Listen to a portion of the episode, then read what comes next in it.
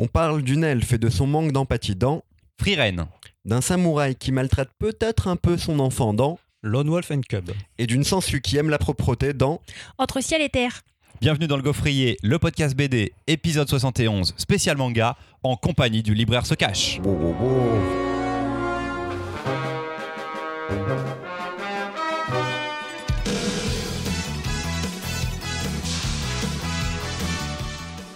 Cet épisode est quadruplement spécial. On ne dit pas assez le mot quadruplement, et ça se comprend car il est extrêmement laid à prononcer. Euh, pitié, faites que plus rien ne soit quadruplement quelque chose, disons spécial. Spécial donc en premier lieu parce que les listes des BD de mes camarades ayant été fort pourvues de manga, je me suis retrouvé obligé de faire une spéciale BD venue d'Asie alors que rien ne le justifiait. Mais soit, ça fait une thématique, on vend tous du manga à foison, surfons sur la vague. Ensuite, parce que pour des raisons de bébé euh, beaucoup trop mignons à garder, Louise n'est pas avec nous aujourd'hui et ne le sera pas non plus au prochain épisode. Vous vous contenterez donc de Mimoun et Marion. Salut les copains. Salut On t'embrasse, Louise. Mais vu que Louise n'est pas là, nous ne sommes pas chez elle pour enregistrer. Oui, je sais, toute cette logique vous submerge. On a délocalisé le gaufrier, un peu comme quand France Inter décide de passer une journée au Havre pour y faire toutes les mêmes émissions, dans les mêmes conditions, mais juste au Havre. Et ben nous aussi, les Guillaume Meurice, Charline Vonnenecker et Alex Vizorek de la BD, on a pris le train et on se retrouve en pleine campagne. On ne pourra plus nous dire qu'on est un podcast de gauchias parisiens, on dira juste qu'on est des gauchias. Mais ça je crois que ça nous va. On est donc pas à Paris, mais à... Ah oui, on va pas vous dire où vous êtes, parce que oui, ça fait plus de 15 ans que notre invité fait tout ce qu'il peut pour cacher où il vit et travaille. Ah, encore une fois, du coup. Faut dire que c'est charmant. La mairie de... La gare de... La Et son... Et ça... Et son libraire se cache, car j'ai gardé la meilleure spécialité de cet épisode pour la fin. Nous avons l'honneur d'accueillir le représentant le plus connu et le plus bienveillant de notre noble profession, le libraire se cache. Bienvenue Merci, merci. Le libraire se cache que nous appellerons donc Kevin, rapport au fait que c'est son prénom. C'est ça, merci de me laisser vous accueillir. Merci. En fait, c'est toi qui nous accueilles parce qu'on est chez toi. Kevin est sur Internet depuis presque qu'Internet existe et permet de parler à d'autres gens. Et ses anecdotes inspirées de faits réels de la vie en librairie sont suivies par près de 70 000 personnes sur Twitter. Kevin, j'ai vérifié hier, c'est beaucoup. TTC. Kevin, c'est notre influenceur star, c'est le Squeezie des librairies, euh, le Nabila des cartons, le Michael Vendetta du prix unique du livre. Oh Oh, les waouh vieilles références. Et ouais, Michael Vendetta, je suis pas sûr que tout le monde l'ait, c'est pour ça que j'étais un peu content. Après, je partais sur des vieux jet-setters. Hmm. Mimoun, il est pas d'accord. Il sera avec nous, Kevin, pour deux épisodes. Euh, merci donc d'avoir accepté l'invitation. De rien, merci à vous. À celles et ceux qui nous écoutent pour la première fois grâce à la notoriété euh, de Kevin, voilà ce qui va se passer dans cet épisode, comme à peu près dans tous les épisodes euh, du Gaufrier. Kevin, Marion et moi allons chacun. euh, J'ai pas dit Mimoun là. hein. Kevin, Marion, Mimoun et moi allons chacun et chacune vous présenter un manga que nous estimons inratable et les trois autres vont ensuite donner leur avis pour soi Alors je te coupe un instant, tu n'as pas euh, mis Mimoun dans cette phrase puisque Mimoun ne nous présente pas. pas de ouais. chronique. Pour une fois. que Pour une ne fois, sachez qu'il y aura un manga de samouraï, mais il n'y aura pas de manga chelou de Mimoun pour une seule fois. Et du coup, nous sommes vraiment cet épisode est spécial à bien des égards. Les personnes pourront ensuite abonder dans le sens euh, de celui ou celle qui présente sa chronique, ou alors juste bah, annihiler le peu d'estime de soi que nous pourrions encore avoir après trois ans de podcast. Chose que je n'ai plus donc. Ça va durer environ 45 minutes et aux deux tiers, il y aura un petit quiz auquel vous pourrez euh, jouer chez vous. Je crois que j'ai tout dit? Euh, oui. Il est temps de débuter avec la chronique de Freeren et allez comprendre pourquoi j'ai moi-même décidé que ce serait moi qui m'en chargerais. Il fait quoi Frodon à la fin du Seigneur des Anneaux? Souvenez-vous de cette dernière scène vaporeuse du réveil dans le lit de la ville d'Elrond, de Sam qui le borde, de Pipin et Merry qui sautent sur le lit au ralenti, de Gandalf qui le contemple depuis le seuil de la porte avec un halo de lumière derrière lui, d'Aragorn qui se lustre l'épée dans son coin. Il se passe quoi après ça? À part une giga partouze entre couilles en fait. Eh ben mon gars, c'est la retraite. Le petit Frodon, il va retourner à la comté, il va se faire chier comme un Urukai mort. Fin de l'histoire, capoute le Sauron, circuler, il n'y a plus de danger. C'est le premier jour du reste de sa vie à Frodon, mais sa vie, elle a des chances d'être moins mouvementée, voire d'être clairement chiante. À moins d'être un elfe quasi immortel. Et c'est exactement ça que raconte Frieren. Après dix ans de combat, Aizen le nain, Aether le prêtre, Himmel le héros et Frieren l'elfe rentrent victorieux de leur affrontement contre l'infâme roi des démons. Portés au nu, vénérés, ils partent chacun et chacune vivre leur vie. Frieren reprend sa lubie de dégoter toujours plus de sorts. Et quand elle repasse quelques années plus tard, elle tombe sur Himmel, le héros, vieillard rétréci est rabougri et à l'article de la mort. Elle n'a pas changé, pas vieilli, et lorsqu'Imel vient à décéder, c'est l'incompréhension pour Friren. Cet homme qu'elle a côtoyé pendant dix ans, pendant ce qui est pour elle une once d'existence, elle n'en connaît presque rien. Elle n'a fait que l'effleurer sans prendre conscience de sa mortalité. Ses amis vont disparaître et elle comprend qu'elle va les regarder s'éteindre. Que représente une vie humaine quand on compte en vivre environ 1000 Comment s'attacher à ceux et celles qui ne seront que de passage? Le temps se vit-il de la même façon lorsqu'on peut passer des décennies à la recherche d'une plante pour réaliser un banal sortilège? C'est une vision contemplative, lente et poétique que propose Frieren dans ses deux premiers tomes, de la tranche de vie fantasy à la découverte d'un monde magique constitué de multiples facettes, où le temps peut être tour à tour condensé ou dilaté. Un voyage avec comme objectif l'amitié pour, Frieren via le regard des autres, mais en grande partie aussi à travers elle-même. C'est de Yamada Kanehito et Abe Tsukasa et c'est édité chez Kiyun. Mimoun, qu'as-tu pensé de Frieren? Bah écoute, euh, j'ai trouvé ça pas mal, cette idée de, partir de la fin d'une quête euh, habituelle de RPG, euh, de, comment dire, de, de fantasy, et de raconter ce qui se passe après pour les personnages, le retour à la vie normale, et cette, relation au temps. Donc pour le moment, il y a deux tomes qui sont parus, on a lu deux tomes. Ça commence, c'est de la tranche de vie, Frieren a ce principe de, de chercher des sorts qui n'ont pas vraiment beaucoup d'intérêt, mais elle les collectionne. Elle collectionne les petits sorts. Euh, mais je pense qu'il y a quelque chose derrière. Et la question qui se pose en réalité, c'est aussi est-ce qu'elle s'attache aux gens? Est-ce qu'elle ressent des émotions? Et est-ce qu'elle est peut-être pas passée à côté de, sa, relation avec les autres durant les dix années de quête qu'elle a vécues avec eux? En fait, je sais pas où va encore le récit. Graphiquement, c'est très joli, c'est mignon, c'est beau, ça marche. Le côté tranche de vie sur deux tomes m'a plu. il a, il a vraiment passé tout le côté graphique dont je n'ai pas parlé, mais d'un revers de main, comme si c'était pas intéressant. C'est beau de ouf, Mimoun. Physiquement, Oui, oui, c'est c'était beau, pas ça les- marche. Mais c'est beau, comme plein d'autres trucs. C'est beau comme l'atelier des sorciers. C'est beau comme euh, plein d'autres récits. C'est exceptionnel aussi l'atelier Oui, des oui, sorciers, oui, donc on, en est sur un manga. voilà. C'est- très joli. Euh, donc sur deux tomes, euh, Me dis ta gueule. ça marche. Euh, en tranche de vie, au Japon, il y en a six. Euh, c'est pas une série terminée, c'est une série en cours. En fait, il y a, j'ai l'impression à la fin du 2 une tentation. Soit on reste sur le côté un peu tranche de vie, soit on repart sur une nouvelle quête. Et Du coup, je sais pas où va le manga, parce que à la fin du 2, il y a cette tentation de nouvelle grande quête, de d'ennemis euh, qui apparaît, qui est pour le coup pas inintéressante non plus, parce que on va comprendre quand euh, il y a quoi, il y a- il y, a maintenant 30 ans qui sont passés plus depuis la dernière quête. Oui, ce serait à peu près ça. De... Voilà, on a 50 ans. La magie, la magie a évolué. Euh, les sorts qui étaient ultra puissants 50 ans auparavant sont plus ouf maintenant. Enfin, ils sont. On, on- on- on sait comment. C'est des sorts de boomer. Il y a cette idée-là aussi qui est intéressante. en vrai, j'ai envie de savoir pour la suite. Ouais, c'est plus à la mode. Voilà, c'est dépassé. On est. Mais t'es chaud pour la suite. Je suis chaud pour la suite. J'ai passé un bon moment de lecture. Je sais pas encore vers où tend le, le manga. Et est-ce que t'as envie qu'il aille plutôt vers l'un des côtés ou pas? Parce que moi, Ah. justement, dans cette réflexion-là, j'ai pas du tout envie qu'on aille vers une autre quête. J'ai envie Bah, qu'on reste envie dans qu'on des aille dans la tranche de vie, mais je me dis qu'il y a déjà 6 tomes et je suis pas sûr que ça reste tranche de vie. Ouais, voilà, c'est un peu ma peur aussi. Kevin, Euh, oui. Non, mais je suis d'accord. Super. toi. Non, non, je- Merci d'être venu, c'est trop bien. Ça m'a beaucoup plu. C'est juste que euh, je, suis, je suis tellement déformé par les lectures que quand, quand je lis quelque chose, je me demande pas est-ce que c'est bien, je me demande est-ce que je vais le, est-ce que je vais le vendre, Et du coup, est-ce que je vais le conseiller? Et là, je l'ai lu et j'ai trouvé ça vraiment très très bien. Vraiment, ça m'a beaucoup plu. C'est pas un genre euh, que j'apprécie particulièrement, la, la, fantasy. Hein, je parle pas du manga. Évidemment, je parle de la fantasy. Et là, il y a tellement une approche plus euh, poétique, plus originale. On n'est pas dans une, euh, dans une quête habituelle que euh, j'étais complètement transporté. Moi, ça m'a un petit peu fait penser, euh, même si ça n'a rien à voir, mais ça m'y a fait penser quand même, euh, To Your Eternity, dans, Mhm. le, dans, dans certaines thématiques et dans, la, dans une approche euh, vraiment, vraiment différente avec des personnages. oh, je déteste cet argument, mais des personnages qui sont attachants. ils ont le droit d'être attachants. Ouais, ça nous va. C'est rarement un argument littéraire de dire qu'un personnage est attachant. Mais bon, là ils le sont, on a envie de les suivre. Et euh, moi je sais que je vais, je vais beaucoup beaucoup la conseiller celle-là à des, à des publics très divers et variés et je pense que ça c'est la- c'est le gage du- d'une qualité certaine. To Your Eternity, il a un côté très mature, très adulte en plus, plus on avance dans la série. C'est pareil, c'est un peu un road Oh, trip puis- à la recherche d'humanité. Puis un peu glaucasse aussi. C'est bien glaucasse, ouais. Et c'est c'est vraiment une série que j'aime beaucoup. Et je pourrais le remettre entre To Your Eternity et Bright Stories aussi, qui a, qui a ce côté euh, bah, tranche de vie en fait. C'est vrai. Et avec les beaux dessins, mais bon, euh, Stories était déjà chez Kiyun, on est un peu dans la même vague graphique. Marion? C'est beau. Passons, un instant quand même sur ce graphisme. Ah. C'est très beau.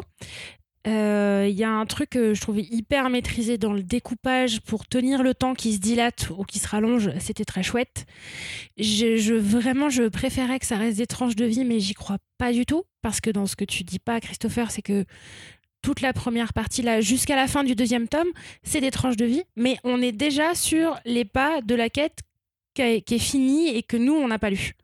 Et donc, euh, on arrive à la fin du deuxième tome et ça va repartir, je pense, dans une dynamique beaucoup plus classique. Et moi, qui m'intéresse App Mais genre vraiment pas du tout On est d'accord Je m'en fiche, mais vraiment très fort de savoir que je prends les paris. Rendez-vous dans, du coup, 3-4 tomes. Euh, L'elfe euh, qui collectionne euh, les sorts pour faire pousser les champignons ou pour goûter les chocolats. Franchement, elle a des séries de sorts beaucoup trop drôles mais qui servent à rien. On va se rendre compte que c'est l'être le plus puissant, toujours vivant de la quête précédente, qu'elle est jamais devenue une boumeuse parce qu'elle sait s'attacher aux petites choses des objets même si elle n'a jamais compris les gens et que du coup, elle va défoncer le grand mal et la paix dans le monde et les petites fleurs. C'était bien. Mais en vrai, faites-moi le résumé des épisodes précédents parce que des épisodes suivants parce que ça va déjà me faire chier. En fait, la particularité de la série, c'est justement ce dont je parlais, c'est le temps qui était euh, dilaté ou condensé et qui justement ne peut, peut ne pas l'être quand pendant deux, trois pages on la voit dans des séquences sans texte faire des choses et on comprend qu'il s'est passé dix ans. Euh, dès la fin du tome 1 ou même au milieu du tome 1, elle récupère une apprentie, elle récupère quelqu'un, donc quelqu'un d'humain qui va voir le temps passer de manière normale et donc ça empêche d'avoir ces passages de temps, de période en fait. Et c'est ça qui me fait peur, c'est que là maintenant, en temporalité, il peut pas se passer 50 ans de quête en un claquement de doigts. Ou alors, son apprentie, elle est morte super vite dans le troisième tome, et du coup, le gros bad de 250 ans, et après, elle revient. Peut-être, il y a Ça, ce une serait très. To Your Eternity, mais je le vois pas trop pour Freeren non plus. Le truc aussi vraiment classique à la fin du 2, c'est que à la, à la fin, c'est entre guillemets deux apprentis, parce que maintenant on en a deux à la fin. C'est ça, c'est qu'elle crée l'équipe. Vont se battre chacun contre un méchant et elle, elle s'occupe de la grosse badass. Là, on est dans le manga de baston classique. On est. Voilà, c'est. Saint Seiya, Bleach, euh, tout ce que tu veux. Naruto, Du coup, Hunter x Hunter. En vrai, merci Christopher de m'avoir fait lire un manga. Ce jour est arrivé. Merci de me l'avoir fait lire. Notons que Euh, vous avez voilà. apprécié un manga que j'ai proposé. Je, je- il faut que ça soit dit quand Pour les vieux de la vieille. Euh, rapport au fait que si vous nous On a des écoutez depuis un moment, il s'avère que je n'ai pas, je t'ai pas souvent remercié pour ces lectures. Néanmoins, c'était bien de me le faire lire aux deux premiers tomes. oui, voilà. Peut-être que s'il y avait eu trois tomes de publiés, je t'aurais fait euh, la même que les Ça aurait été un pugilat, quoi. Moi, Là- je, veux, je veux juste ajouter un truc, c'est que c'est bien écrit, Oui. slash traduit.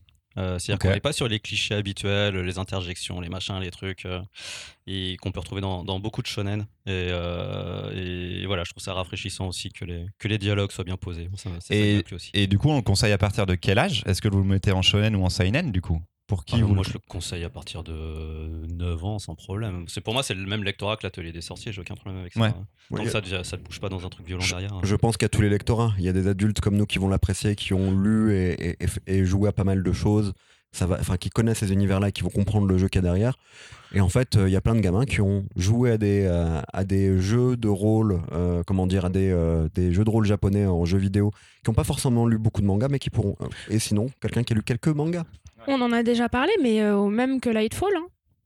Oui, voilà, on est sur de la, on est sur un manga jeunesse finalement un petit C'est- peu. Ça va pour la de- pour de la jeunesse aussi. Ça va pour de la jeunesse, ça peut s'étendre euh, pour des lecteurs de n'importe quel âge. Et c'est plutôt cool à voir dans le tome 3, encore une fois. Si ça vire, euh, si ça vire euh, trip et boyau, on changera peut-être d'avis. On n'a tous pas envie que ça aille en quête fantastique quoi, en grande quête pour aller buter un méchant. Et ça, ce serait dommage. Sinon, ça pourrait ressembler à ton manga préféré. Dai no Daiboken. Dai no. Daiboken, la quête de Dai ou Fly. Il y a trois noms, enfin c'est beaucoup trop long quand même. Mais Mimoun, on s'est vu, on s'est vu dans le train pour venir à avec Marion, on a discuté, on a fait peut-être qu'on va faire Fly, je te jure, on va l'appeler Fly par contre. Fly J'appellerai Fly tout le long ou toi par le nom en algérien comme tu voulais le faire euh, comme tu m'as dit. Je suis déjà fatiguée. Auditeurs, auditrices, ils sont en train de vous préparer psychologiquement On vous à des prépare au, me- au chroniques meilleur shonen. Dragon Ball, c'est nul à côté de d'un Fly. truc On peut pas dire qui ça. a été traduit plusieurs fois. Il y a une nouvelle édition, la maquette, elle coupe les bords de case. Et moi, je vais rien comprendre. Le livre, il est trop lourd, je peux même lourd. pas le porter pour le lire. Le livre est trop lourd, mais il y a l'Almost Felt Cup dont tu vas parler. Tu peux pas, même pas arriver avec cet argument qui est Non, non, mais Fly, c'est incroyable, il faut lire Fly. D'accord, non mais d'accord. Mais, mais euh, mettez-vous d'accord sur les noms en fait. Non, on va pas se mettre d'accord sur les noms. Euh, Marion, tu vas passer un, un très mauvais moment quand on Chouette. fera Fly.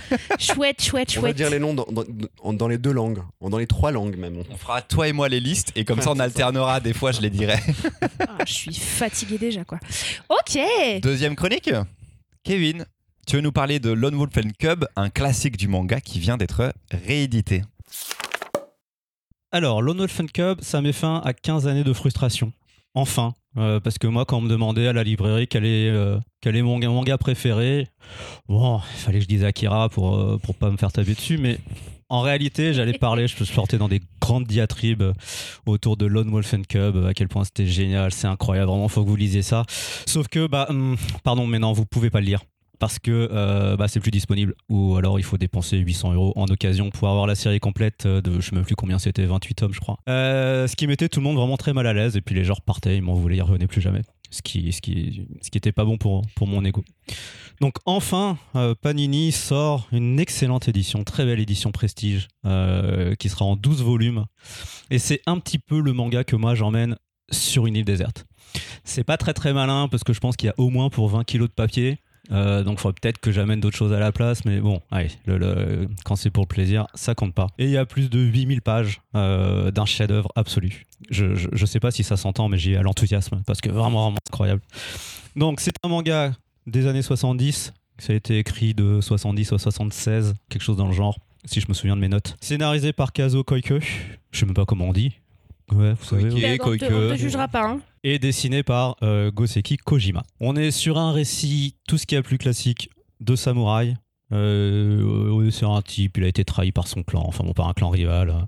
Il veut venger la mort de sa femme, rien de bien, rien de bien original là-dedans. Et comme son maître à lui a été assassiné, euh, bah, il est censé se suicider derrière, hein. il est censé faire ses poucous euh, parce que bah, l'honneur des samouraïs est en jeu, mais bon, ah, ça lui dit trop rien.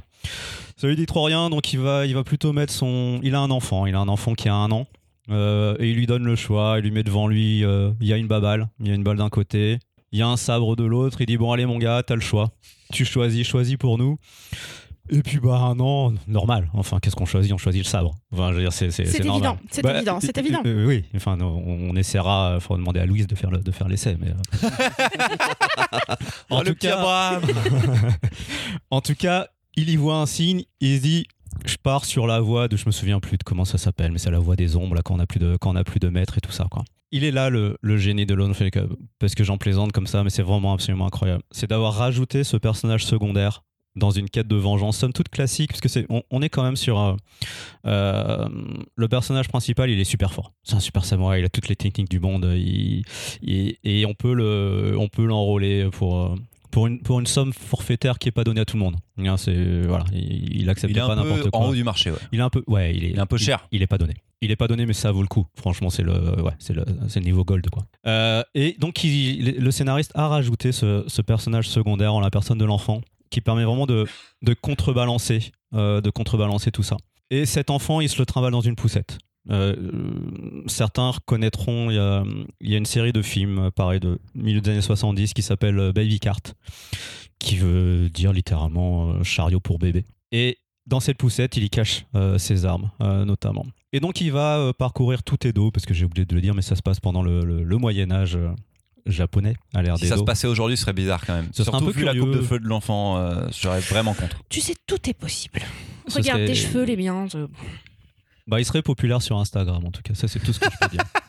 Et donc, il pousse, il pousse cet enfant et, ils- et ils, vont, et ils vont de mission en mission. Lui cherche à se venger. Il veut retrouver les- les- ceux qui ont tué sa femme, euh, notamment, et qui lui ont volé son honneur, parce que ce sont vraiment des méchants.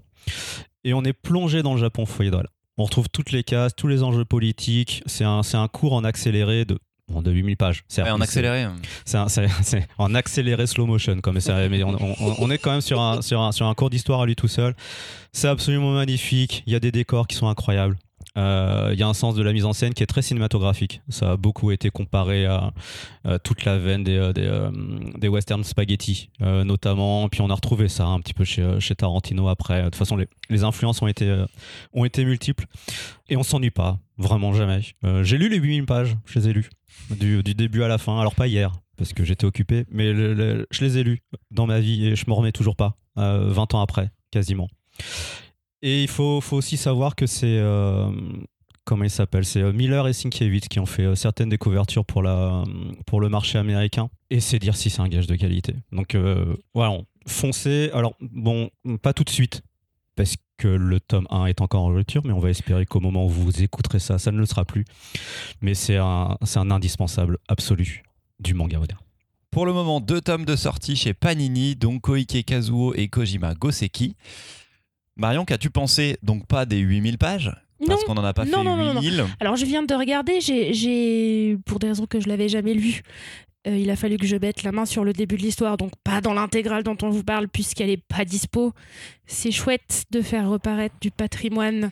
Oui, Mais ils sont en train de réimprimer. Mais ça reviendra. Donc je viens d'avoir la c'est un confirmation. format J'ai lu, exceptionnel. j'ai lu euh, l'équivalent du, du premier tome, là de l'intégrale, et je dois vous dire que du manga de samouraï, on en a déjà lu, mais au moins dans celui-là, je trouve que le côté euh, là, de leçon d'histoire accélérée, je l'ai trouvé très efficace. De comprendre quels sont les rôles de chacun, de comprendre qui fait quoi. Au moins, j'ai les explications de pourquoi tant de masculinité toxique dans la même période et en si peu de route, parce que ça fait quand même beaucoup de tripes de boyaux pour un honneur bafoué. Je vais pas vous mentir, il y a quand même vraiment beaucoup de morts, encore une fois. C'est quand même beaucoup de bastons. C'est vraiment, vraiment, vraiment beaucoup de bastons. Le truc que je trouve pertinent là-dedans, vraiment très intéressant, c'est la, présence de ce gamin. Parce que on parle de l'histoire d'un assassin qui, tue des gens pour de l'argent. Et c'est des schémas qu'on voit assez régulièrement dans la BD et dans le manga. Et on peut parfois un peu oublier ce que c'est que, en fait, le but de tuer des gens pour de l'argent. Sauf que là, le protagoniste principal utilise son gamin là-dedans. Et ça remet l'horreur là où elle devrait être. Je suis pas sûre qu'il faille. En tout cas, si, il faut peut-être en reparler, mais j'ai pas été très surprise, moi, de voir repasser pour le coup un, fond moral là-dedans qui est quand même très conservateur d'une société dans laquelle j'ai pas envie d'être. D'abord parce que les gens meurent de maladies trop vite et que je suis une femme. Euh, parce que vraiment, non. Beaucoup de personnages féminins très bien écrits, bien sûr, dans ce manga. Alors déjà, beaucoup de personnages féminins, non.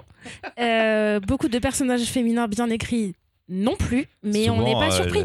Vraiment, le les enjeux, les enjeux sont pas là. Les enjeux sont pas là. Si effectivement, de ce que j'en comprends, vous voulez lire du patrimoine et de l'indispensable qui était plus dispo depuis mille ans, allez-y, l'objet est super beau.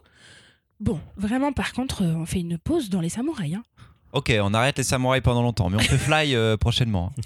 Mimoun, Y a il m'a fait un clin d'œil, mais vraiment, il m'a chauffé là. On Je fera- crois que On je- fera peut-être aussi quelques petits cannibales. Je me dis pourquoi pas pour changer. peut Cannibales. Ouais, quelques petits cannibales, ça peut être bien. Ah oui, d'accord. Mais moi, ça manquait un peu de trip pour moi. J'avais Oui, besoin- bah tu vois, c'est là où toi et moi. Mimoun, on a se fait change Shigurui il y a d'équipe. pas longtemps, Ah oui, bien oui. sûr que ça manque de trip. Donc, Ah oui. Oui, moi cette année, j'ai déjà fait Shigurui en lisant pas de samouraï, tu on vois. fait du Maro, on fait, on fait Euh, Kago, on donc fait tous les autres. Un, un manga par. C'est un euh, manga jeunesse là que tu viens de lire, Mimoun. Euh, C'était un peu ça, ouais. Dans Shigurui par euh, des auteurs, enfin par un auteur qui est un élève de Kazuo Koike et j'oublie le nom du dessinateur. Euh, De Kojima. Goseki. Merci. Euh, donc voilà, il y, a- une parenté et euh, Lone Wolf and Cub, j'en ai lu qu'une petite partie dans ma vie. J'ai jamais réussi à, tout trouver en bibliothèque ou en librairie, malheureusement. Donc ça va être l'occasion pour moi de les lire. Mais je dois avouer que bon, pas assez de trip à mon goût, ok. Euh, je dois avouer que l'objet, moi, me pose question.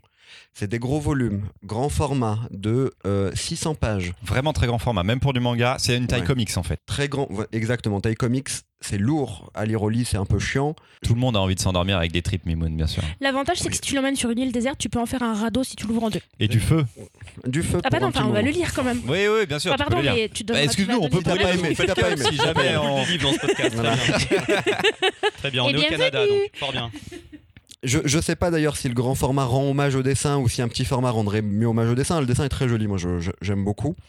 Euh, donc, mais je me pose la question. Le, le manga bientôt euh, 50 ans. Euh, là, on voit vraiment les pages grisées qui étaient en couleur ou en, euh, en bi ou en trichromie. En tout cas, là, on le voit vraiment. Euh, je me pose la question du format. Et je, je crois que je Parce que m'attendais. tu penses que ces pages-là devraient être en couleur en fait. Ah, c'est sûr. Oui. Euh, Comme pourquoi avoir une édition aussi belle pour ne pas avoir les pages a- Il y a couleurs plusieurs questions. Est-ce qu'au Japon, il y a une édition avec les pages couleurs Si elle existe, si le matériel est disponible en termes de scan, pourquoi un éditeur français ne l'a pas fait? C'est ça la vraie question. Après, si l'éditeur dit ça n'existe pas au Japon, je comprends. Euh, mais voilà, Ah, donc ça c'est la vraie question. Je m'attendais pour le format, avant de le lire, donc à un format à la euh, Eden. euh, ou à la banana fish, bon c'est le même format. hein. Euh, c'est c'est ce je format manga, mais pas, pas aussi Mais gros. sinon, une fois qu'on a passé ces considérations, ben écoute, euh, je suis rentré dedans et ça m'a beaucoup plu. Alors euh, ça m'a fait marrer parce qu'au départ ça commence comme plein de petites histoires courtes euh, et j'avais l'impression d'avoir un cours euh, de Sun Tzu en fait. À chaque fois il y a une, une nouvelle stratégie. Ah il a emprunté telle stratégie à Sun Tzu. Ah c'était assez drôle à, à voir et de voir à chaque fois le, la manière dont euh, les paroles pouvaient résonner dans la tête des personnages parce que euh, quand tu rajoutes euh, le bushido des, des samouraïs, il faut comprendre qu'il faut agir d'une certaine manière, mais si t'es pas un samouraï, tu le sais pas vraiment. Bon, Sun. Tzu, petite parenthèse, l'art de la guerre. L'art de la guerre de Sun en Tzu. texte en poche dans n'importe quelle librairie qui a traversé le temps. Alors l'art de la guerre euh, cité par plein de rappeurs, mais euh, là j'en ai, appris des choses sur Sun Tzu euh, et sur d'autres d'ailleurs stratèges militaires parce qu'il ne cite pas que Sun Tzu. Il y a autre chose. On parlait donc de, du rôle de l'enfant. L'enfant est vu par tous comme une faiblesse, mais lui va l'utiliser vraiment comme une force. Le fait que ce soit le loup solitaire et son nourrisson, c'est vu comme une faiblesse, lui l'utilise comme une force. Bon, les personnages féminins, en fait, elles sont valorisées quand elles sont mortes, mais qu'elles sont mortes dans l'honneur des samouraïs. Vraiment, Là, elles je- sont je- valorisées. beaucoup de règles pour ça. je hein. suis C'est très extrêmement difficile sensible, de mourir dans je suis l'honneur des extrêmement samouraïs. sensible au sacrifice féminin pour revaloriser euh, l'honneur de l'homme, euh, mari, père, fils disparu, Mais- vraiment tellement de masculinité toxique. Mais il y a pour le coup tellement d'in- d'inventivité graphique. Il y a des passages que moi je trouve fous. Il y a euh, une scène en quatre cases où euh, le, samouraï vient de tuer, enfin vient de se battre avec un mec. Le mec tombe. On voit l'enfant qui le regarde et on voit les yeux de l'enfant qui euh, descendent en même temps que le, corps tombe. Et on voit son sourire à la fin. Enfin, il y a plein d'idées comme ça. Le dessinateur, moi je, trouve ça assez génial pour le coup. On est entre des idées parfois d'animation, de cinéma, le dessinateur a fait du kamishibai, du théâtre de rue en papier japonais. Je pense que ça se sent. Les couvertures, on sent qu'il vient aussi du, euh, de l'affiche de film. Euh, donc il y a, il y a un peu de tout ça. Il y a des histoires, euh, il y en a une que j'ai adorée où il y a un combat où en fait les trois quarts du combat, c'est juste dans leur tête. Ils imaginent ce qui va se passer s'ils se battent, s'ils bougent à ce moment-là. Je trouve ça très fort et là on peut retrouver quelque chose c'est de- un côté très Ken le survivant, on va de- pas se mentir de ça. et de très western aussi là pour le coup de, de cette temps, de ce temps d'attente et puis un combat de sabre c'est 5, 10, 15 secondes maximum c'est jamais beaucoup plus long que ça donc cette attente là cette tension je trouve qu'ils la font vivre alors oui il y a un truc très conservateur c'est la loi et l'ordre ça je, je- je l'avais déjà évoqué dans un autre podcast où on avait évoqué la nouvelle Fun Cub Bah, sur Shigori, je crois. hein. ouais mais voilà euh, quand, quand on le sait c'est- une, grande œuvre, c'est une œuvre à découvrir. Est-ce que c'est le format euh, idéal, parfait? Je sais pas. C'est une œuvre à découvrir. Est-ce que cette coupe de cheveux est réglementaire, les amis? Est-ce que la tienne Non, Oh, vraiment, j'insiste. Oh, le miroir magique. Mais il faut pas les coupes de cheveux. Sauf partout, euh, sauf la frange. De quoi De l'enfant? De l'enfant. Ah oui, non, le gars, ça va. Bah, moi, j'ai la coupe de cheveux du gars. Mais... mais c'est, on l'avait déjà vu dans Isabelle Haber, non? Ouais, je Il y sais. a un truc de coupe réglementaire des enfants Des qui, enfants. on ne sait pas pourquoi, ils ont une tension inversée et des petites patounes sur les côtés. Mais je sais pas, je ne juge pas. Moi, j'ai un coupe au bol, j'ai une coupe au bol, on est en 2022, et toi, t'as une chouquette avec un truc en, en élastique dedans. Deux élastiques pour faire tenir cette voilà. chouquette. Donc, Très compliqué le matin. vraiment, on n'attaque pas les cheveux, c'est pas une bonne idée. Est-ce que c'est ça tout le long? Ou Kevin Ou est-ce qu'il y a un développement du scénario sur euh, son histoire à lui? Il y a des choses qui reviennent un petit peu Est-ce que est-ce que Ah. c'est 8000 pages d'histoire courte? Non, euh, oui et non. C'est-à-dire que ça fonctionne par flashback. C'est-à-dire que déjà, pour comprendre qu'il a été trahi par euh, qu'il a été trahi euh, tout court, euh, il faut la, la fin du premier volume, je crois. Je sais plus. euh, Un peu moins. par rapport à ceux que j'ai lu moi, ouais, c'est ça. un peu, Donc c'est un peu l'équivalent moins du- dans l'intégrale, on commence à avoir de sa vie à lui à la f- au- au- pendant le deuxième tiers. C'est ça. Donc oui, on est sur du. Donc je me répète, mais ça fonctionne par flashback. Il y a juste sur la fin. Euh, alors je sais plus exactement combien de tomes ça dure. hein, je suis désolé, j'ai lu ça il y a 15 ans. Mais sur la fin, il y a la résolution de l'histoire. C'est-à-dire qu'il, je vais pas trop spoiler, mais tout ça a une résolution. Il y a une fin. Il y a une vraie fin. Il va, il va combattre le grand méchant comme dans un Ken le survivant avec son fils. Il y aura tout ça. Donc il y a, y y un fils- climax. Le fils grandit un peu au fur et à mesure Non. Non, il reste non, il même- me semble qu'il reste autour de. Il doit avoir 3 ans, je crois, 3-4 ans grand max. Donc ça doit durer sur, deux, sur 3 ans, je crois, 3-4 ans. Et Si je dis pas de bêtises, encore une fois, on n'est pas à l'abri. hein. il y a un truc de cycle de la vengeance? Ou Non, pas avec l'enfant ou pas trop? Non, non, tout ça se résout vraiment à la fin. Très bien. J'adore le chapitre où euh, il enferme, tu l'as pas lu du coup, euh, si tu l'as lu Marion, le- il, en- il enferme le fils dans une grotte, il ferme Oui, la grotte, j'ai lu ça, il oui. abandonne le fils pour aller se battre, et il fait Inch'Allah, après je reviens, il est vivant le fils, tu vois, je suis pas sûr du tout. Ah non, mais les services sociaux, ils auraient été appelés très très Oui. souvent, hein, c'est n'importe quoi. Et puis le fils, euh, le fils, c'est un sociopathe. hein. Ah oui, Enfin, oui, dire, Non, mais oui, par contre. Moi je veux un spin- spin-off sur le fils qui est tueur en série dans un Japon Ah ouais, féodal. Et puis il prend part, il prend part au, au- au combat parfois le fils. hein. Bon. Enfin il est. Qu'est-ce qu'il fait? Bah, là, là, pas dans le 1. Sa Si. Non, non, pas dans- non, non, pas- sa pas au début, poussette mais est plus une vraie Batmobile. Soyons clairs, parce qu'il y a des Il y gadgets. il y, a quand il y même a la des gadgets stratégie partout où à un moment donné, il le laisse avec un gun. Oui. Ah oui, c'est vrai. Non, non. Et non, non. Pour élo- éloigner un ennemi qui se rapproche et lui il attaque il y a, quelqu'un il y a d'autre. un chapitre entier sur le fils qui est tout petit et sur lequel il se met dans une galère parce qu'il énerve quelqu'un d'autre. Et en gros, au moment où ce petit enfant de 3 ans qui a énervé un village qui veut le buter euh, va voir son père, et le premier réflexe du père, c'est de dire Gère bien ta merde. Il va pas le laisser comme ça. mais- Mais c'est Montessori ça. C'était tout L'autonomie ça, l'autonomie ils des apprentissages, l'autonomie des apprentissages, tu commences par ce que tu veux. Il s'avère que lui vraiment c'était la boucherie de masse. C'était le sabre.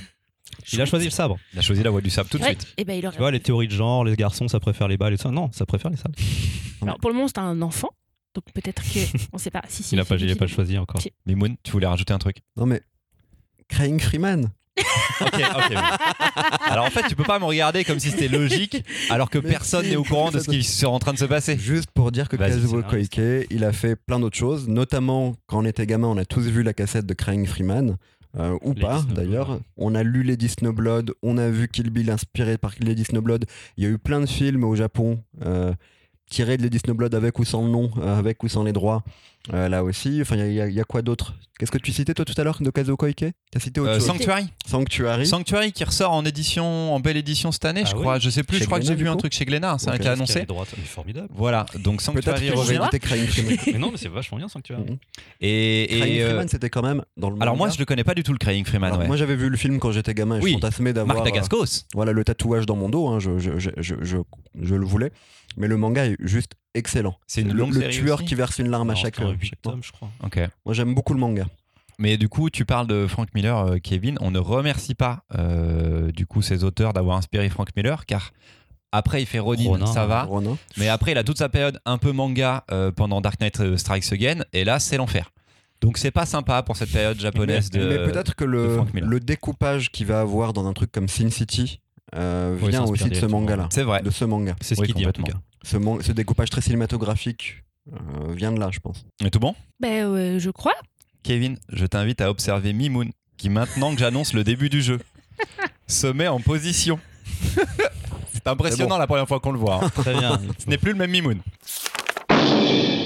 Il vient de passer en mode compétiteur. Et d'ailleurs, toutes mes questions seront en rapport avec des compétiteurs. Mmh. Car Kevin, tu vas sortir une BD chez Delcourt sur le Oui. monde du sport et je vais vous demander de deviner des personnalités sportives ayant eu droit à une adaptation en bande dessinée. Et ben, chouette alors, encore un jeu que je vais cartonner. à peu près tout le monde peut trouver.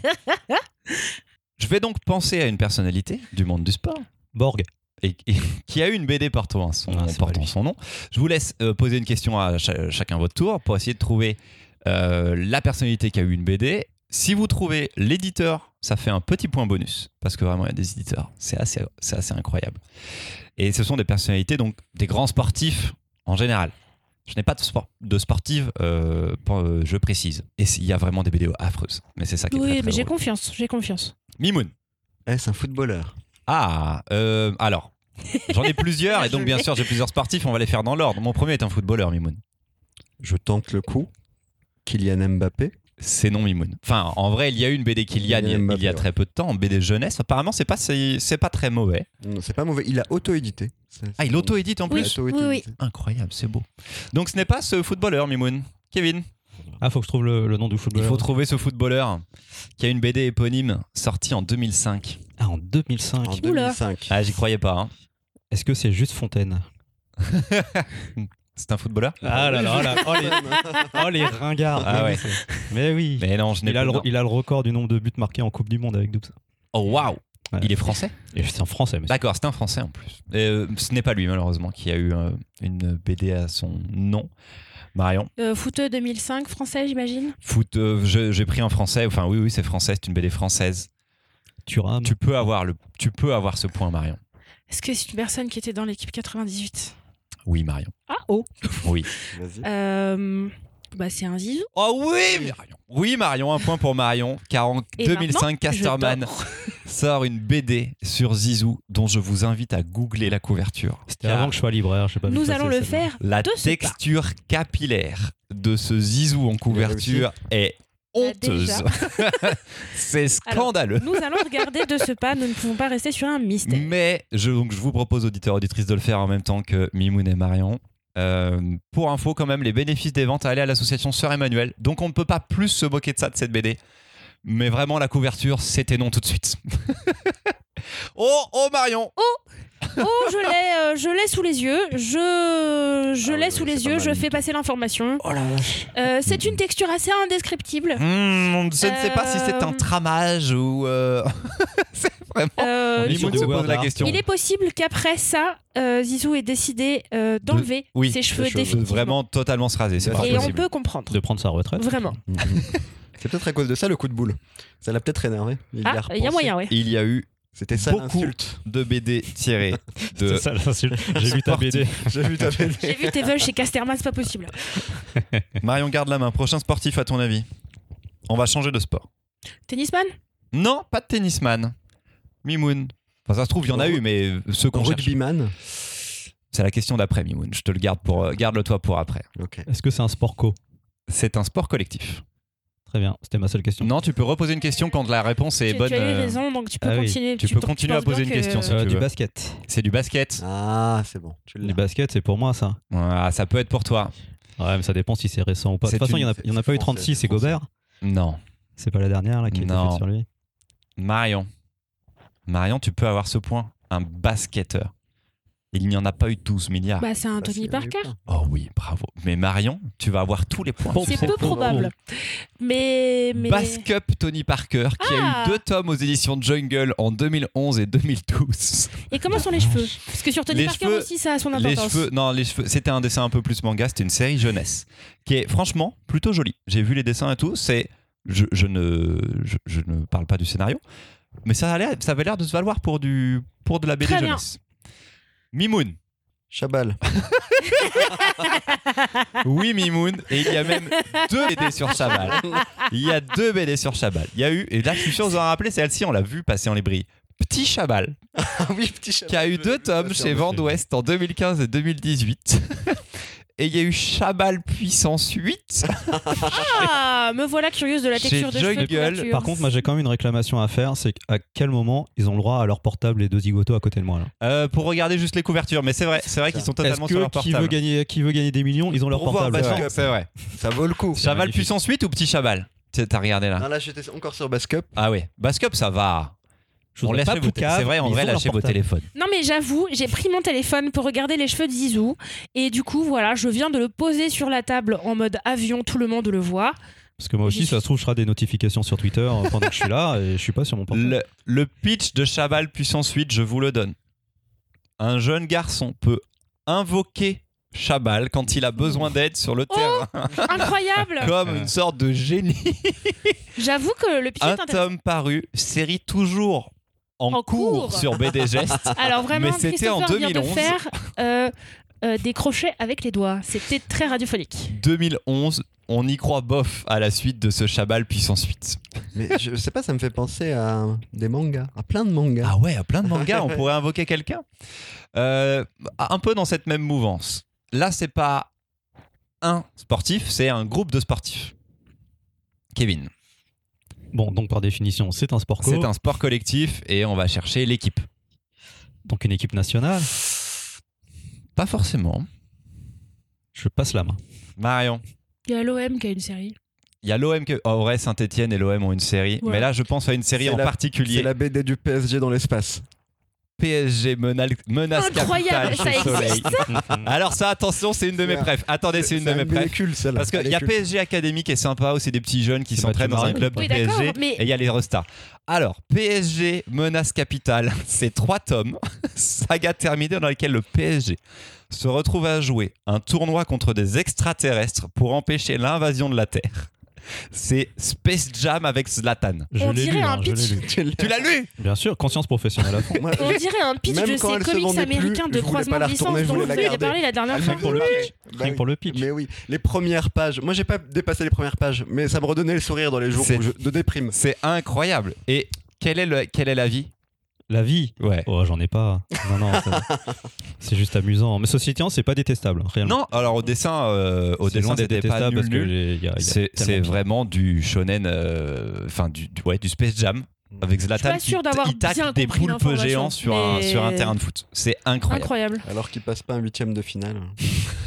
Ok, Wow. on enregistre en mars Voilà, voilà. 2022. Futur, tu comprendras. Regarde euh, les éliminations. J'ai un ultime sportif. Celui-ci, il est plus dur à trouver. Mais je vous jure, quand j'ai trouvé la BD, je me suis dit, c'est impossible que ça ait vendu plus de 20 exemplaires.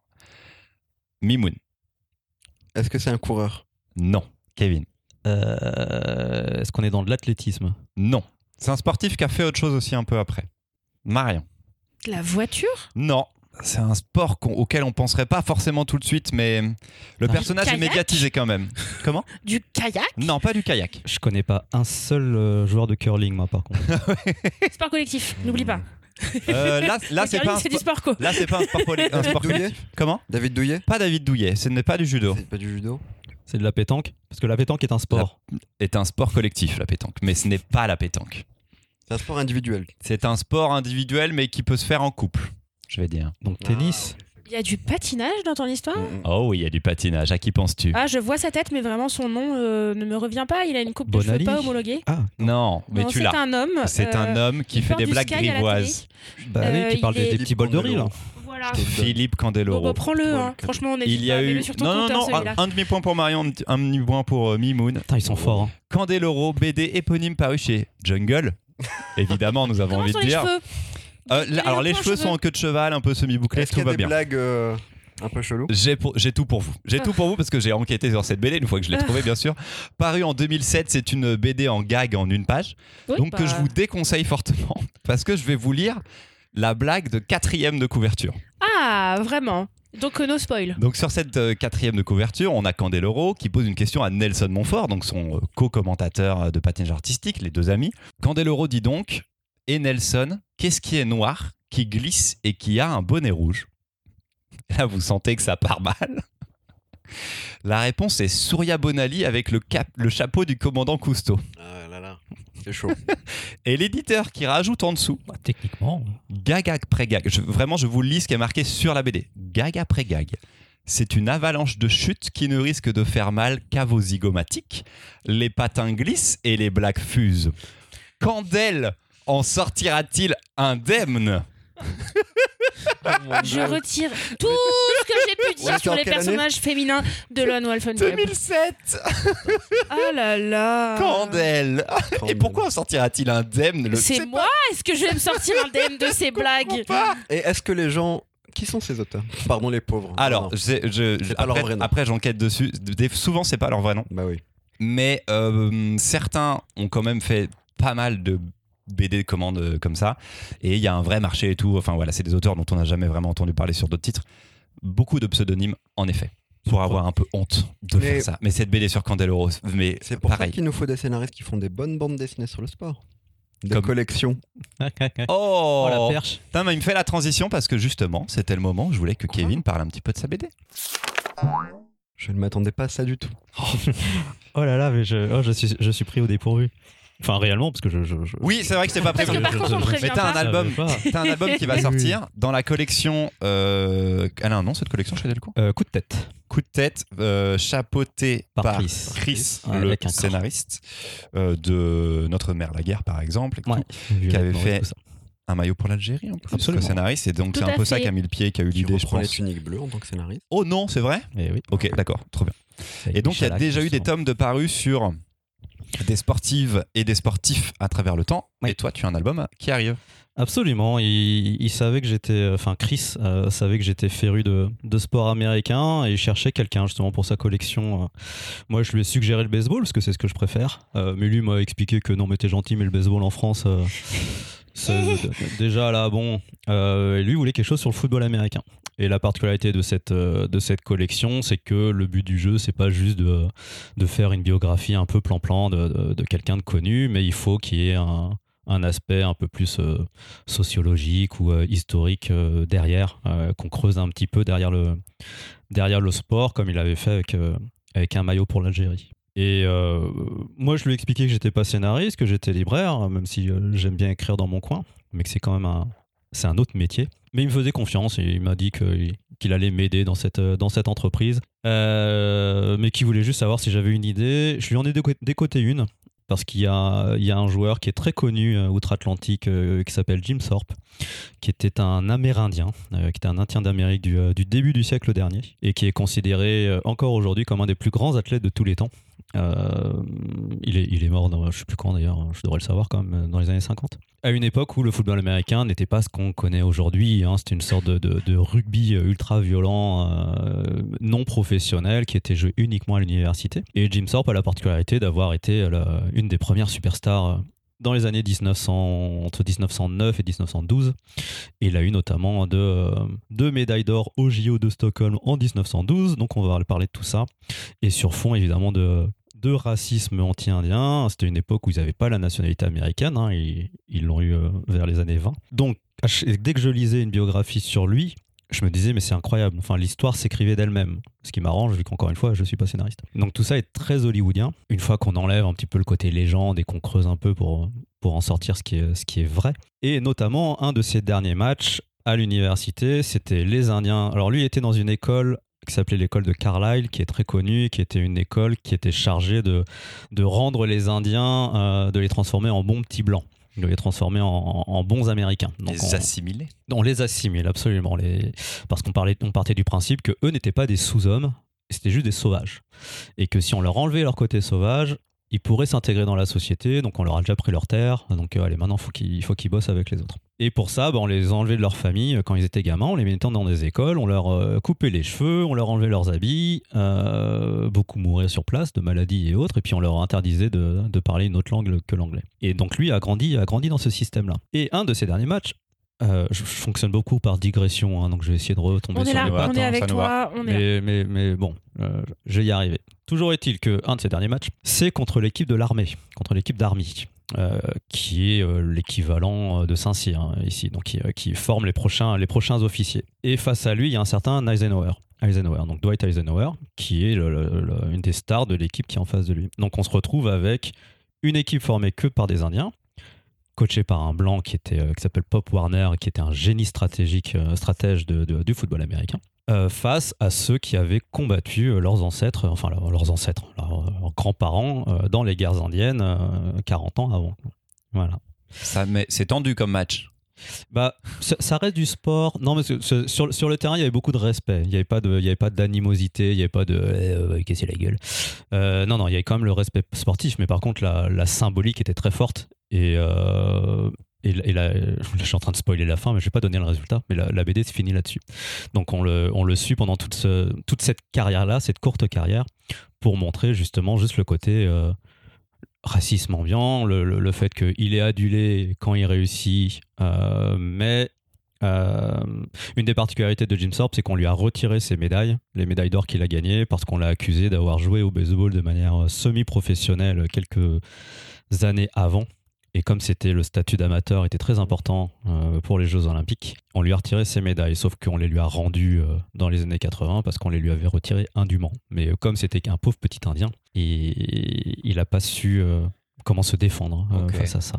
T'as Ouais. tout scénarisé tout seul du coup ou... Alors j'ai été fortement aidé par Chris euh, parce que moi j'avais besoin quand même qu'on m'aide dans un premier temps parce qu'on dirait pas comme ça, mais euh, pour écrire une bonne BD, il faut savoir ce qu'on fait. Et c'est un vrai euh, Le métier. scénariste de Chabal puissance 8 euh, serait d'accord avec toi. hein. Nous, on se rend compte en tant que lecteur, quand on lit une BD, on se rend compte de est-ce que c'est bien écrit ou pas, mais on va pas forcément analyser le pourquoi du comment. Enfin, sauf si on, on fait un podcast dessus. Et bienvenue parmi nous, les relots de service, c'est nous, et oui.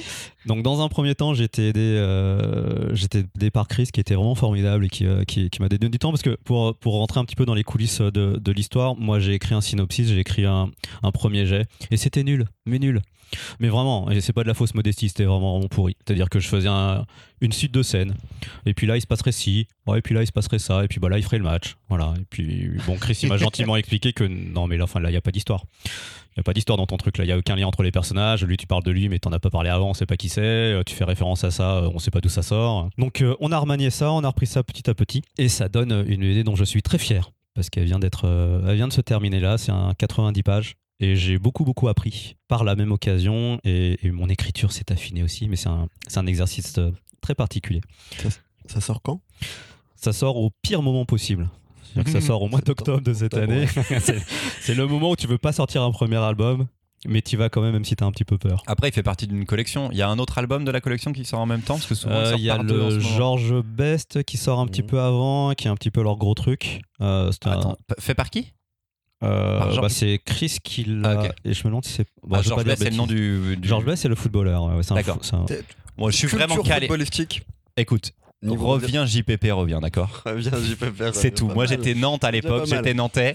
Moi, c'est reviens JPP, reviens, parce que la France, elle a besoin de toi. c'est tout. George Best, ok. Donc, il y en aura deux en même temps.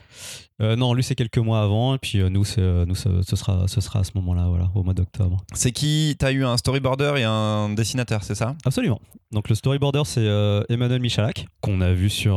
c'est le dessinateur d'Aslak, notamment, et qui storyboard là le serpent et la lance, et qui storyboard aussi les Oko. Donc ça fait un peu. Je savais pas qu'il faisait ça en plus. Ouais, ouais, ouais, si, si, c'est quelqu'un qui a, qui a un talent incroyable. Vraiment, j'ai été bluffé. Au début, j'avais un petit peu peur parce que je me suis dit, bon, on m'impose un peu les dessinateurs. C'est pas moi qui les ai choisis parce que c'est une collection. C'est, Ouais. enfin voilà, ça a été un petit peu euh, fabriqué de A à Z. On est un peu le, le boys band de, de de l'édition. Oui, parfaitement. Cette image est incroyable. Parfaitement. BD Sport, le boys band de l'édition. Je vous imagine la crise, toi, côte à côte. Ah, et puis il faut me voir danser, hein, c'est absolument incroyable. Mais alors vraiment, euh, Le festival micro, euh, de BD vont revenir. Je pense que ça mobile, tu sais, sur sera réutilisé à d'autres moments. fil. Prends une grande respiration, prépare ton disco. Voilà, on prépare les affiches hein, de toute façon. hein. Bon, toujours est-il que j'étais bluffé à chaque fois que j'écrivais euh, que j'écrivais une scène et que, et que je le voyais en, dessin. Ça, ça me faisait un petit quelque chose. J'avais pas l'impression de faire un travail de commande. J'ai l'impression qu'il était dans ma tête et qu'il comprenait ce que, ce que je voulais dire. Alors que, enfin, faut voir ce que j'écris. Hein. Enfin, c'est, pas évident. Euh, mais bon, ça a très bien fonctionné comme ça. Donc lui fait le storyboard. Et derrière, il y a un jeune dessinateur qui s'appelle Georges Chapelle, euh, bah, qui sort de l'école de Lyon, hein, de, l'école Émile Cole. Très doué aussi, qui, qui fait l'ancrage. Euh, premier album euh, pour lui aussi. Voilà. Et euh, Mélissa Federbe qui, qui s'occupe des couleurs et pareil, elles sont, sont très réussies. Donc non, non, je suis très content de ce, de ce projet. Donc, histoire complète. Le titre sera Jim Thorpe. Ce sera Jim Thorpe. Ouais, Très bien. absolument. À sortir chez Delcourt en on sait pas, octobre. on sait pas trop, trop. Enfin, si on s'est pris la tête, hein, c'était compliqué de trouver un titre. Ouais. Et comme on s'est pas mis d'accord, on a dit bah ce sera Jim Thorpe. ce sera comme Ah ça. oui, vous cherchiez peut-être à avoir un autre nom. C'est ça. Voilà, on en parlera en off. C'est plutôt classique. On a une troisième chronique? Une troisième et dernière chronique? Marion, c'est toi avec Entre ciel et terre. Ça me prend de temps en temps comme ça. euh, je sais que le dimanche va être pluvieux, un peu long, et je me retrouve avec une envie de lire une longue BD dans laquelle je vais me plonger pour la journée. Pour ça, Golo Zhao, auteur, dessinateur chinois, c'est une valeur sûre, mais sûre de sûre. On aura probablement l'occasion d'en reparler à la fin de la chronique, mais Golo Zhao a fait une entrée plus que remarquée dans le game de la BD avec sa balade de Yaya, l'histoire de la traversée de la Chine par deux enfants à la fin des années 30 pendant l'invasion japonaise, pour retrouver les parents de l'une des deux, Yaya donc. Aujourd'hui, dans Entre ciel et terre, je vous propose de nous plonger dans la Chine médiévale, dans une histoire d'abord publiée en trois tomes et maintenant rassemblée en un gros volume souple chez Cambourakis. Golo Zhao livre ici une plongée aussi énervée que mélancolique dans le folklore et les contes ruraux chinois. Dans un village perdu, une enfant, petite Hui, est confiée à sa grand-mère à la suite de la mort de sa mère. Un jour, une nuit, elle disparaît. Ming, un jeune homme du village, reste hanté par cette disparition et l'absence de son ami. On le retrouvera quelques années plus tard, quand, perdu dans un- une traversée de forêt, il fait la rencontre d'une créature aussi magique que mystérieuse qui a l'apparence d'une fillette et qui va s'installer chez lui. Sa maison et son village vont devenir le théâtre d'un affrontement mythique entre créatures magiques et puissantes taoïstes pour maintenir l'équilibre du monde. Rien que ça.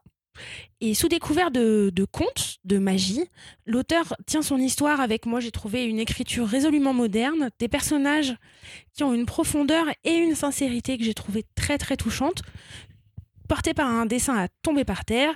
Bref, il sait y faire le bougre, vous l'avez compris. J'ai passé un dimanche pluvieux des plus chouettes. Merci Marion. C'était trois tomes chez Cambourakis. C'est une intégrale chez Cambourakis de Golo Zhao, donc. Mimoun, on a fait la même grimace au début de la chronique de Marion quand elle Je nous dit que, sais.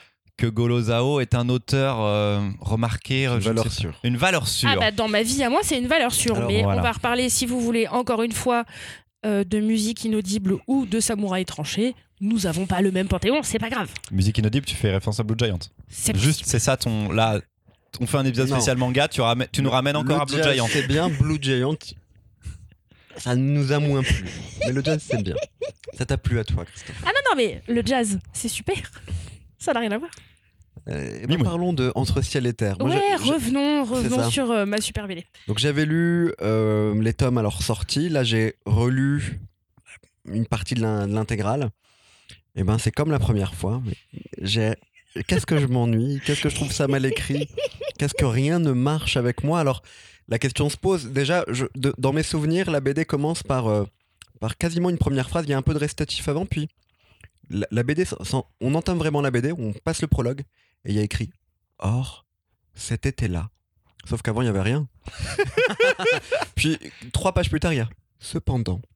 Bon, il y a. y a- y a, euh, co- tu parlais de résolument moderne. On n'est pas dans résolument ah, moderne. pas, attends. Ensuite, euh, il y a pas mal de choses, moi, qui m'ont gêné dans mes lectures, parce que j'en ai eu deux au final, euh, dans les dialogues, où je trouve euh, souvent que les dialogues tombent à côté, qui sont pas écrits.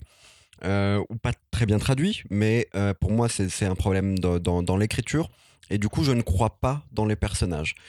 J'ai l'impression ensuite qu'à certains moments euh, l'auteur ne sait pas quoi faire de ses personnages et qu'il laisse des choses en suspens pour plus tard, pour avoir une idée pour le, régler.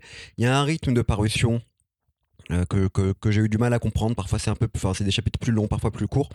En fait, je me demande si je passe pas à côté de quelque chose, de euh, d'un livre avec une mystique taoïste, avec euh, des références taoïstes que je ne comprends pas. Les taoïstes étant.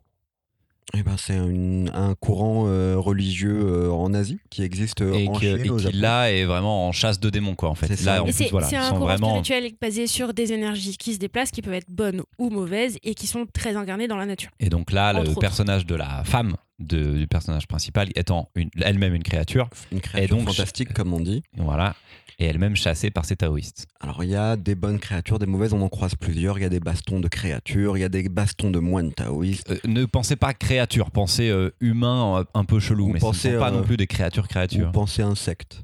Oui. Voilà. Pensez morph, pensez humain qui se transforme en d'autres trucs. Et donc, Ce pas la euh, première fois. Donc j'ai j'ai eu l'impression pendant toute ma première lecture et pendant ma tentative de seconde lecture euh, de passer à côté de quelque chose et peut-être que si on comprend ça marche peut-être mais sauf que la manière de le vulgariser pour moi ne fonctionne pas. Dernier truc à la fin de la BD, euh, il y a une note d'intention de l'auteur. Vous fermez la dernière page de BD, vous tournez et l'auteur vous dit j'ai écrit ça entre 2012-2017. Voilà ce que j'ai voulu dire, voilà ce que j'ai voulu dire, voilà ce que j'ai voulu dire. Et ben cette note d'intention montre bien que ça ne passe pas, ça ne marche pas. Bref, euh, déception pour ma part parce que euh, Golozao, en effet, la balade de Yaya m'avait euh, enchanté. Et à chaque fois que j'ai repris des bandes dessinées de lui, j'ai toujours été déçu. Ouais, il y en a une qui est sortie chez Glénat il y a pas longtemps, l'année dernière, en couleur, bleu- couleur du ciel, un truc comme ça, qui était un gros one shot aussi chez Glénat. Euh, ado, la plus belle couleur du monde? Ouais, Oh. voilà. C'était, c'était pas bien. C'était lui? Ouais. Bah ça, Ouais. j'ai moins, moins détesté que vous alors là dans ce cas-là. Ça, j'aime pas trop. belle couleur du ciel. Il fait euh, Kushi actuellement, je crois, avec euh, le même scénariste que la balade de Yaya, ou alors Qui seul, vient de pas. ressortir. Qui vient de ressortir en intégrale franco-belge avec le, un nouveau volume en format un peu à l'italienne. Ouais, moi je suis d'accord avec Mimoun, à chaque fois ça ne marche pas à part la balade de Hmm. Yaya qu'il n'a pas scénarisé. Donc, Non, euh, c'est pas lui au scénario de la non, balade non, de c'est, Yaya. hein. c'est pas lui. Donc Mais euh, son dessin tue, par contre. Ça- C'était, j'ai oublié son nom, mais Charles Mar- vas-y, Attendez. Moi j'avais envie de dire Pierre Gaumont, mais Non. non.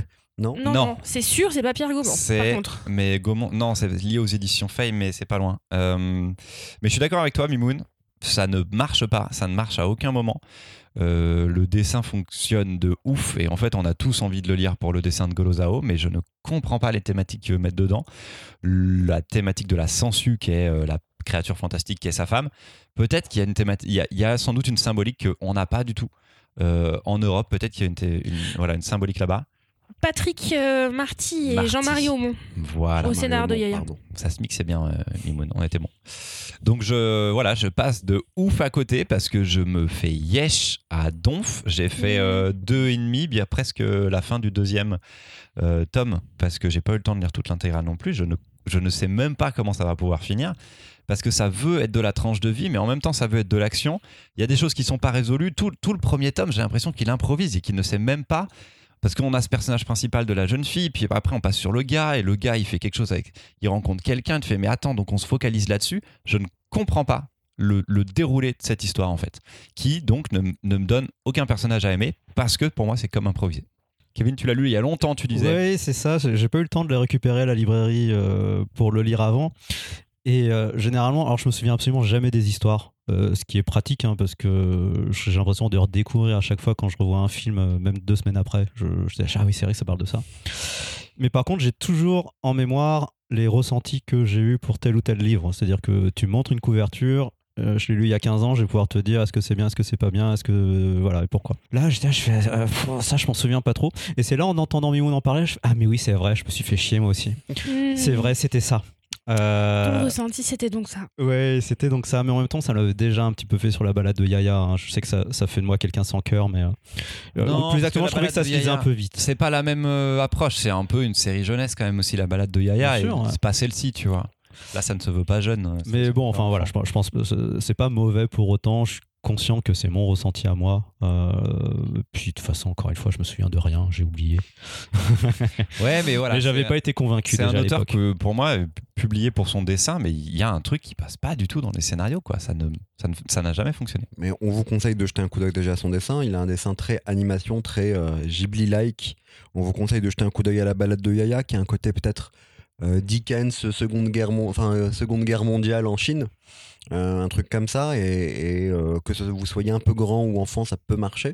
Moi, j'ai- pas détesté la plus belle couleur du monde. Ouais. Je crois que c'est ça. hein. Je suis pas sûr, Euh, sûr. Non, Chez Glénat, vous avez un raison. euh, hein J'ai- pas détesté même du tout. Ça mettait un peu de temps à, une, commencer. euh, un récit ado, Ouais, mais en récit était- ado, je trouvais ça bien pour le coup. qui était un récit ado du potentiel de romance en fin de collège, début de lycée, un jeune Mhm. homme euh, qui, euh, dans un cours d'art plastique, euh, réussit à discuter avec son crush, qui est une nana très douée et qui arrive à voir plus de couleurs que lui quand il peint.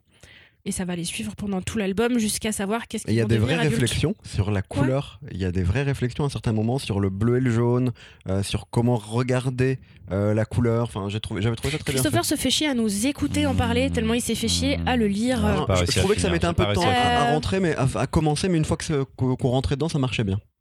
Bon, néanmoins, pour ceux qui voudront aller voir euh, des trucs autour des panthéons taoïstes, on n'a pas grand chose d'autre en BD en France. Euh, ça, Christopher ne regrette pas qu'il n'y ait pas grand chose d'autre. Je, je- j'en appelle pas beaucoup plus, mais ça, ça nous ira, tu vois. Et de, je comprends. Après, moi, ce que j'ai aimé là, dans cet album-là, c'est que c'est. Moi, j'ai trouvé ça, pour le coup, je n'en démordrai pas, euh, vraiment contemporain parce que c'est une BD sur le deuil. Et que c'est probablement maladroit à certains moments, mais que toute la question de savoir à quel moment on accepte que les choses disparaissent, meurent ou pas, et changent par le prisme du taoïsme et de déséquilibre. En vrai, moi, Mhm. j'ai passé un bon dimanche. Ok. J'ai pas vu ça, mais bon. C'est pas d'accord. grave. D'accord, Marion.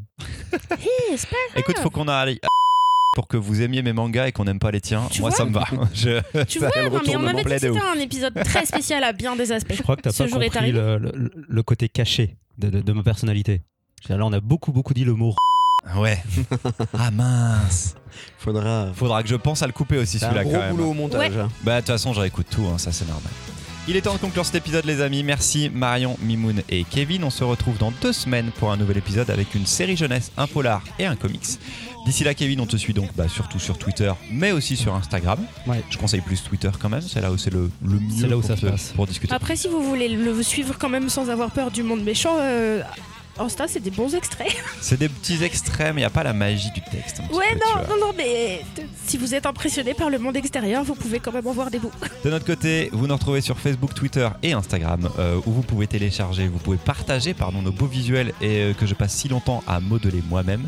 Et pour les plus motivés, on a aussi une page Tipeee qui vous permet de faire un don pour soutenir le podcast et recevoir en échange des contenus exclusifs. D'ailleurs, Kevin, euh, je t'ai pas dit, mais on va peut-être essayer de faire un Tipeee sur Calvin et Hobbes, donc un micro-épisode bonus sur Calvin et Hobbes.